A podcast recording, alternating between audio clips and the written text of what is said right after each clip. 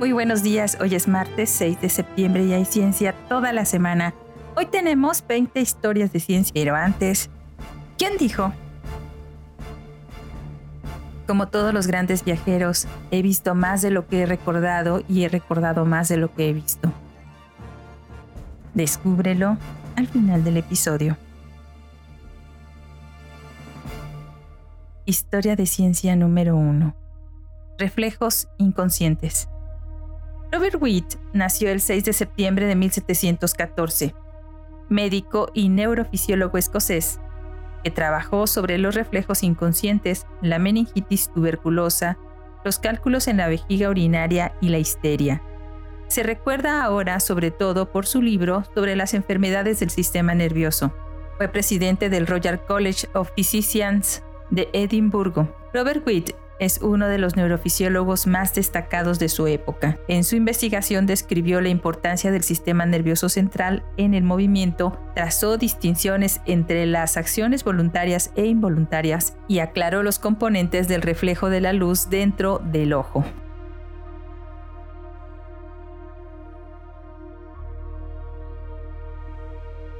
Historia de ciencia número 2. Micropaleontología.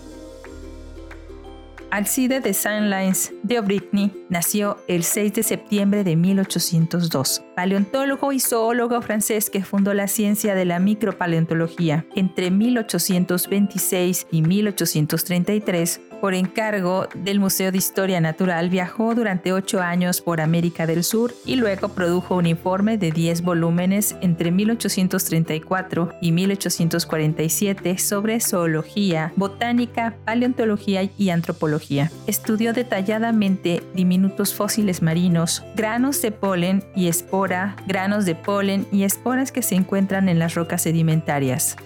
En 1850, Orbigny en 1850 emprendió la asignación detallada de etapas representadas por fósiles del periodo Jurásico en formaciones geológicas del noroeste de Europa. Para 1926 había establecido la clasificación de foraminíferos para cefalópodos microscópicos. Debido a los cambios evolutivos que este grupo tiene a través del tiempo geológico, son muy útiles para datar estratos rocosos. En particular, esto ahora tiene un gran valor práctico en la exploración del petróleo al inspeccionar las muestras que se obtienen de los núcleos.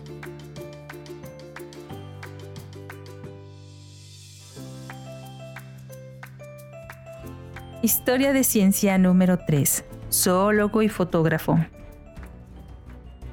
Robert Hunt nació el 6 de septiembre de 1807. Físico, geólogo y escritor inglés que también hizo algunos trabajos en química y se interesó por la fotografía en 1938. Hunt escribió el primer libro sobre este tema titulado Manual de Fotografía, que tuvo cinco ediciones. Para 1840 fue nombrado secretario del Royal Cornwall Polytechnic Society, donde sus investigaciones incluyeron la acción química de los rayos del sol, la influencia de la luz en las plantas y la electricidad de las vetas minerales. En 1845 lo designaron encargado de los registros mineros en el Museo de Geología Práctica esto condujo a la elaboración de las estadísticas minerales anuales del Reino Unido. Durante un tiempo, a partir de 1851, también fue profesor de experimentación o ciencias mecánicas en la Escuela de Gobierno de Minas. Historia de ciencia número 4. Teoría atómica. John Dalton nació el 6 de septiembre de 1766 químico, físico, meteorólogo y maestro inglés que, investigando las propiedades físicas y químicas de la materia, dedujo una teoría atómica en 1803 según la cual los átomos de los mismos elementos son iguales, pero diferentes a los átomos de cualquier otro elemento. En 1804 estableció su ley de las proporciones múltiples, mediante la cual relacionó las proporciones de los pesos de los reactivos con las proporciones de los elementos en los compuestos. Estableció el peso atómico del hidrógeno para que fuera idénticamente a 1 y desarrolló una tabla de pesos atómicos para otros elementos. Fue el primero en medir el cambio de la temperatura del aire bajo compresión. y en 1801 sugirió que todos los gases podían licuarse a alta presión y baja temperatura. Dalton reconoció que la aurora boreal era un fenómeno eléctrico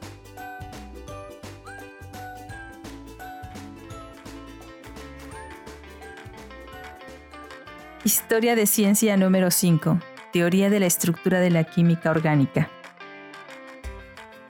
Alexandr Butlerov nació el 6 de septiembre de 1824, químico ruso cuya teoría de la estructura de la química orgánica fue un paso importante para la comprensión moderna de esta ciencia. En 1861 leyó un artículo en el Congreso de Científicos Alemanes en el que describió la estructura química como el enlace químico de la capacidad para la unión mutua de átomos en una sustancia compleja. Además, la naturaleza química de una molécula compuesta está determinada por la naturaleza de partes componentes, por su cantidad y su estructura química. En sus reglas para determinar la estructura química de las moléculas, reconoció el carácter de los radicales para conservar su propia estructura. En su investigación de los compuestos insaturados, apoyó la idea de los enlaces múltiples y también trabajó distinguiendo isómeros.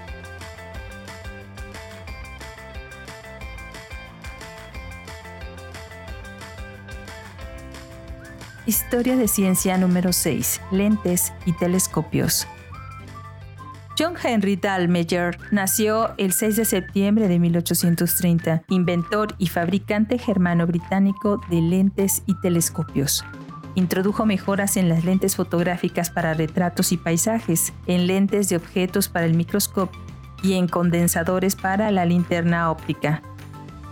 Dalmayer hizo fotoheliógrafos, que son telescopios adaptados para fotografiar el Sol para el Observatorio de Harvard en 1864 y para el gobierno británico en 1873. Introdujo el rectilíneo rápido en 1866 que es un sistema de lentes compuesto por dos lentes dobles a juego, colocados simétricamente alrededor de la apertura focal para eliminar muchas de las aberraciones presentes en la construcción de imágenes simples.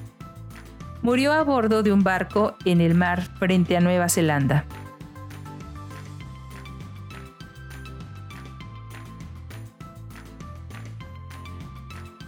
Historia de ciencia número 7. Jane Addams. Jane Addams nació un día como hoy de 1860, socióloga estadounidense, Premio Nobel de la Paz en 1931. Fue activista, reformadora, trabajadora social, socióloga, administradora pública y escritora una líder importante en la historia del trabajo social y del sufragio femenino, y una promotora de la paz mundial. Entre los legados de Jane destaca la fundación del Chicago Halls House, una de las casas de asentamiento más famosas de los Estados Unidos. En 1910, Adams recibió una maestría honoraria en artes por la Universidad de Yale convirtiéndose en la primera mujer en recibir un título honorario de esa escuela. En 1920 fue cofundadora de la Unión Americana de Libertades Civiles. Para 1931 se había convertido en la primera mujer en Estados Unidos en recibir el Premio Nobel de la Paz y fue reconocida como la fundadora de la profesión del trabajo social, una pragmática radical y la primera mujer filósofa pública ayudó a abordar y enfocar en temas que preocupaban a las madres, como la necesidad de los niños, la salud pública local y la paz mundial. En su ensayo, Utilización de mujeres en el gobierno de la ciudad, Adams señaló la conexión entre el funcionamiento del gobierno y el hogar. Afirmó que muchos departamentos del gobierno, como el saneamiento y la escolarización de los niños, se remontan a los roles tradicionales de las mujeres en la esfera privada.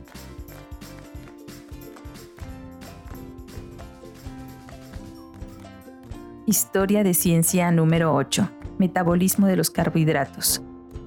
John James MacLeod nació el 6 de septiembre de 1876, fisiólogo y educador escocés que investigó el metabolismo de los carbohidratos y la diabetes.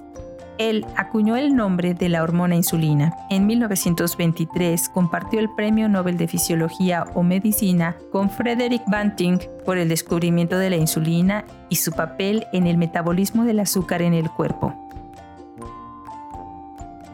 Historia de ciencia número 9. Investigación espacial. Irjo Baisala nació el 6 de septiembre de 1891, meteorólogo y astrónomo finlandés, considerado el padre de la investigación espacial en Finlandia. Ya en 1946 sugirió que la triangulación geodésica, que en ese momento se realizaba con cohetes o globos con destellos a bordo, podrían lograrse mejor mediante satélites artificiales. Al año siguiente estaba hablando de satélites artificiales que se utilizarían para la exploración del sistema solar. En la década de 1950 fundó el observatorio Tuorla y luego construyó un túnel debajo de la colina en el observatorio Tuorla para permitir realizar mediciones de interferencia para definir con precisión el estándar de longitud para la geodesia. Se destacó por su capacidad para producir excelentes ópticas para telescopios. Baisala, junto con Lisa Otterman en Torla, superó al resto del mundo en sus descubrimientos de planetas menores.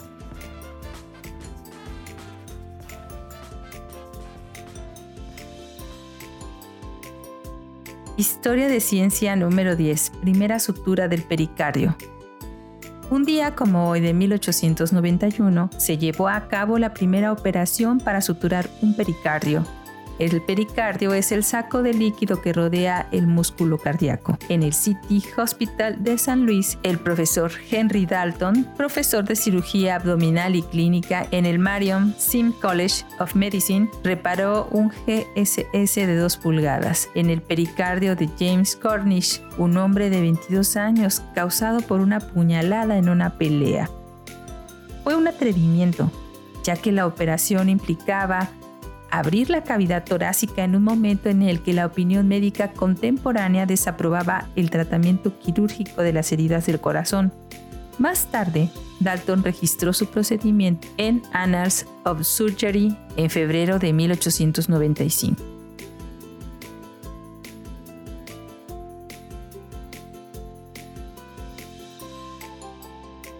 Historia de ciencia número 11. Capa Appleton en la ionosfera.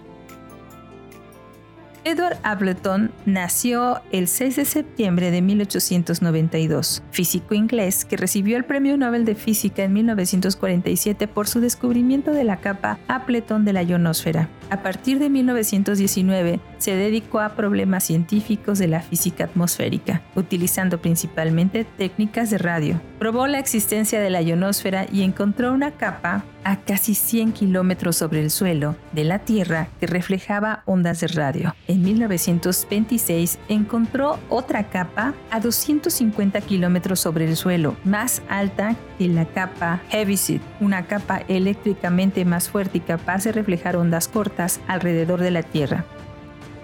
Esta capa recibió su nombre. La capa de Appleton es un reflector confiable de ondas de radio y más útil en la comunicación que las otras capas ionosféricas, que reflejan ondas de radio esporádicamente dependiendo de la temperatura y la hora del día.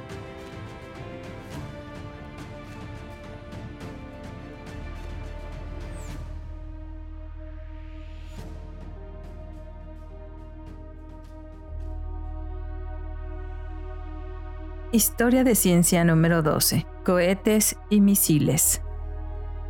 Walter Robert Dortberger nació el 6 de septiembre de 1895, ingeniero germano-estadounidense que logró con éxito una serie de diseños de cohetes que culminaron con convertirse en comandante de todo el programa nazi de misiles guiados y responsable de la fabricación de las bombas aéreas B-2 entre 1944 y 1945 hizo 1.500 de estos cohetes que tenían 14 metros de largo y 14 toneladas y estaban armados con ojivas explosivas que se lanzaron contra Gran Bretaña. Otros 2.000 misiles fueron disparados contra Amberes, Bélgica, Después de la victoria aliada, fue retenido como prisionero de guerra en Inglaterra durante tres años, entre 1945 y 1947. Luego fue trasladado a los Estados Unidos para actuar como consultor civil de la Fuerza Aérea estadounidense. A partir de 1950, trabajó para Bell Aircraft Corporation con su misil aire-tierra RASC y en el programa de planeadores espaciales tripulados Dinosaur. Su libro B2, publicado en 1952, habla de sus contribuciones al desarrollo de la propulsión a chorro.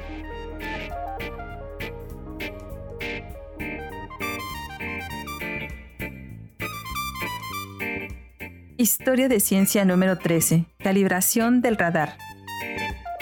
Ernest Bever nació el 6 de septiembre de 1901, ingeniero eléctrico austriaco-estadounidense que contribuyó al desarrollo de la tecnología de microondas aplicada en radares y sistemas de comunicaciones. Durante la Segunda Guerra Mundial, dirigió a los investigadores para resolver los problemas de medir con precisión las microondas de muy alta frecuencia, esenciales para la calibración del radar. Esto implicó aprender a recubrir tubos de vidrio con una capa muy delgada de un metal conductor, que Weber derivó de la antigua habilidad de decorar vajillas de porcelana con oro y plata, seguido del éxito utilizando una mezcla de platino y paladio. El equipo creó otros diseños y técnicas de producción que ayudaron al desarrollo general del radar durante la guerra. Después de la guerra se dedicó a la docencia.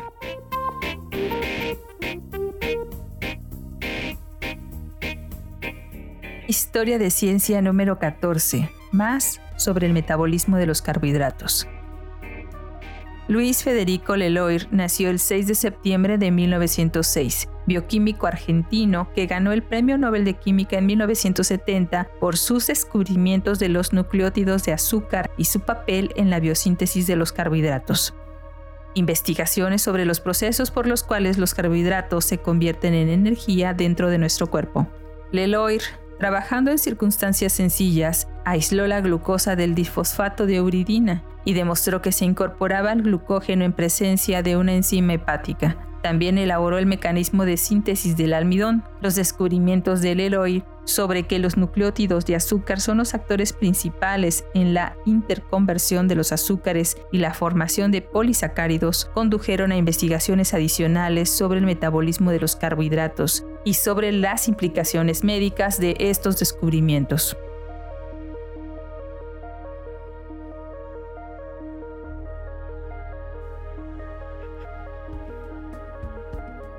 Historia de ciencia número 15. Reloj atómico.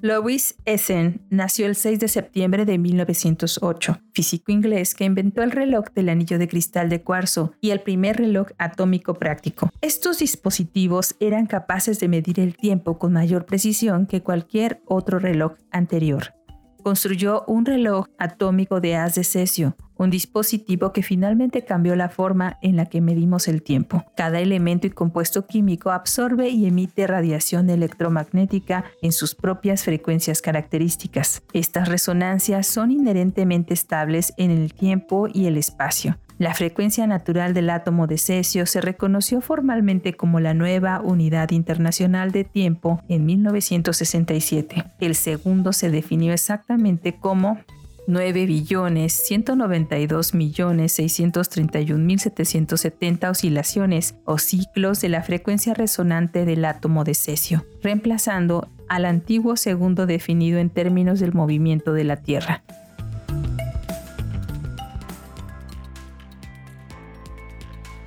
Historia de Ciencia número 16. Enfermeras hispanas. Hildaura Murillo Rode nació el 6 de septiembre de 1920, enfermera y educadora panameña que fundó la Asociación Nacional de Enfermeras Hispánicas en Estados Unidos en 1975 y fungió como su primera presidenta. Hildaura había nacido en Panamá, pero se mudó a los Estados Unidos en 1945, cuando comenzó una carrera de enfermería en San Antonio, Texas. Descubrió que la comunidad tenía pocas enfermeras hispanas, a pesar de la gran cantidad de hispanos en la población local. Obtuvo la licenciatura en enfermería de salud mental psiquiátrica en la Universidad de Columbia de Nueva York y en 1971 obtuvo un doctorado el primero otorgado a una enfermera hispana en ese país. Como decana asociada de la universidad, Murillo Rode no encontró enfermeras latinas en entornos académicos en investigación o en políticas públicas, por lo que trabajó para permitir que las enfermeras latinas obtuvieran una educación y sirvieran a su comunidad.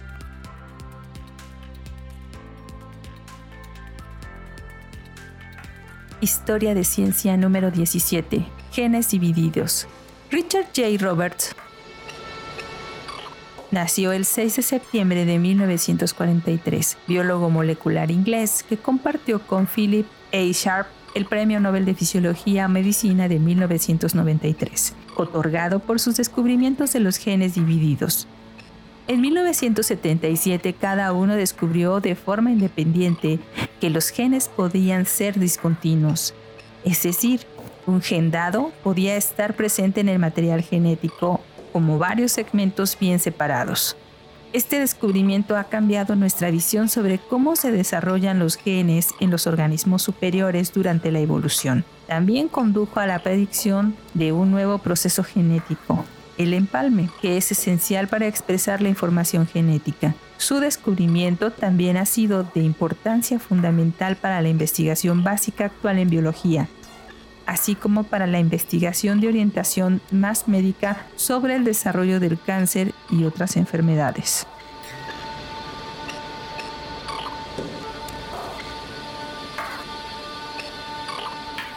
Historia de Ciencia número 18, Instituto Tecnológico y de Estudios Superiores de Monterrey. Un día como hoy de 1943 se fundó el TEC de Monterrey por Eugenio Garza Sada, un destacado industrial regiomontano egresado del Instituto Tecnológico de Massachusetts. Esta universidad siempre ha tenido vínculos estrechos con la élite empresarial mexicana. En el 2019 fue enlistada como la decimoquinta universidad del mundo con el mayor número de egresados multimillonarios, según el Times Higher Education y la única universidad de América Latina que aparece en este ranking. Se caracteriza por tener la presencia activa tanto en áreas de negocios como de innovación tecnológica por parte de sus ingenierías. Tiene una de las mejores escuelas de negocios de México y es una de las universidades mejor posicionadas de nuestro país. Además, es una de las 45 universidades en el mundo nombradas con cinco estrellas. Se destaca por ser la universidad privada con más patentes registradas en nuestro país, gracias a su investigación destinada principalmente a la biotecnología, salud, sector automotor, alimentos e industria manufacturera. También fue el primer instituto de educación superior de Iberoamérica en conectarse a la red BitNet en 1986 y la primera a la red de Internet en 1989, además de haber creado el organismo NIC México, encargado de las primeras gestiones de conexión a Internet en nuestro país y de la administración y creación de los subdominios o códigos territoriales MX. Es uno de los pioneros principales de tecnología de la información y de comunicaciones actuales en Iberoamérica. Historia de ciencia número 19. Insulina por ingeniería genética. Un día como hoy de 1978, un grupo de investigación científica anunció la producción de insulina de tipo humano por una cepa de la bacteria E. coli, que había sido manipulada genéticamente después de meses de uso creativo de técnicas de empalme de genes. Este trabajo fue un esfuerzo conjunto de los equipos de investigación en California, en la firma bioquímica Genetech Inc., San Francisco y el Centro Médico Nacional de Estados Unidos Sitio Hub, en Los Ángeles. La producción normal de insulina en nuestro cuerpo tiene lugar dentro de las células del páncreas, programada por ciertos genes, que son segmentos de ADN. Este grupo de investigación sintetizó copias de estos genes y las insertaron en una cepa de laboratorio debilitada del microbio intestinal Escherichia coli. En 1982 la insulina se convirtió en el primer fármaco de ADN recombinante en ser comercializado. Historia de ciencia número 20. Paneles solares y turbinas eólicas en el Sahara. Un día como hoy del 2018, un estudio de la Universidad de Illinois en Urbana-Champaign reveló que la instalación de paneles solares y de turbinas eólicas a gran escala en el desierto del Sahara tendría un gran impacto en las precipitaciones, la vegetación y las temperaturas locales, que podrían hacer este desierto mucho más verde, produciendo cuatro veces la energía necesaria para todo el mundo. Pero un estudio más reciente indicó que hacer esto en el Sahara haría más cálido y menos verde otros lugares menos esperados, por ejemplo el Amazonas o el Ártico, donde las temperaturas aumentarían y disminuirían las precipitaciones, provocando un desajuste peligroso en las temperaturas globales. Así que hay que seguir buscando opciones.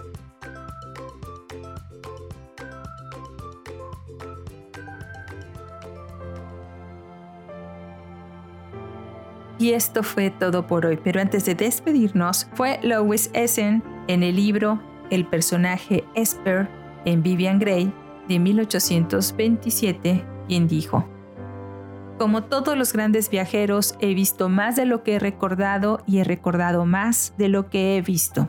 Muchas gracias por escucharnos. Recuerda que si quieres contactarnos, colaborar o requieres las fuentes de la información, por favor, no dudes en escribirnos. Nos encuentras como Cucharaditas de Ciencia en Instagram, Twitter, Facebook, TikTok y en cucharaditasdeciencia.com.mx o escríbenos directamente a cucharaditasdeciencia.gmail.com y puedes escucharnos en Spotify, Anchor, Apple, Amazon Music y Google Podcast. Yo soy Gladys Yáñez. Desde nuestra cabina de grabación en el corazón de Jalapa, Veracruz, México, te abrazamos con afecto. Disfruta el día.